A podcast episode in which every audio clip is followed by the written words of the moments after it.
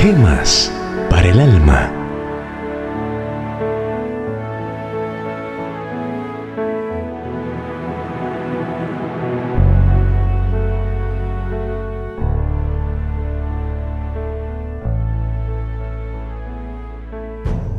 Amabilidad. Panal de miel son los dichos suaves, suavidad al alma y medicina para los huesos.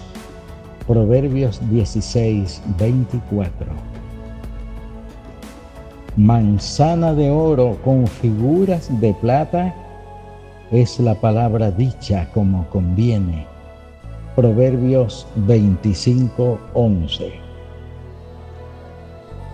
Muchas veces lo más importante no es lo que decimos, sino cómo lo decimos.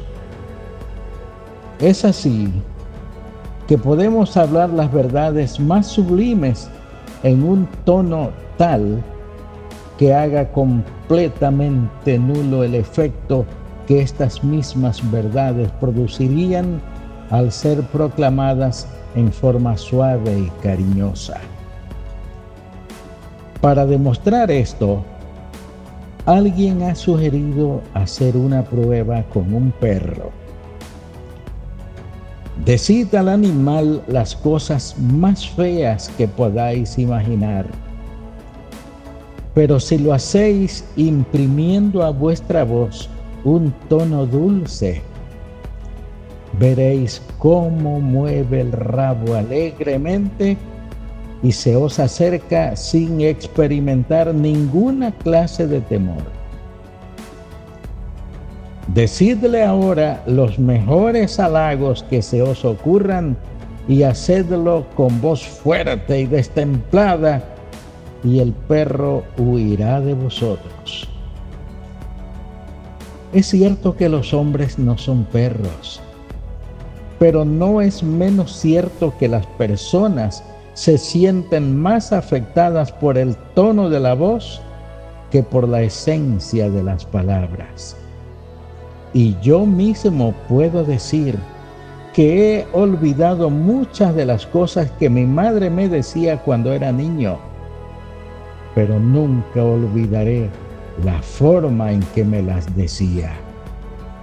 Aún sus reprimendas tenían tal acento de cariño que no podían por menos que dejarme desarmado. Ya lo dijo con acierto el sabio de Jerusalén. Las palabras de la boca del sabio son llenas de gracia, mas los labios del necio causan su propia ruina. Eclesiastés 10, 12. Oremos. Oh Padre de la Gloria, todos los días tenemos que hablar tantas cosas y a tantas personas que existen muchas probabilidades de que ofendamos y hagamos mal con nuestras palabras. Te rogamos que nos ayudes a ser muy medidos, cautos y prudentes al hablar para que en lugar de dañar, nuestra conversación sea de bendición. En el nombre de Jesús lo rogamos. Amén.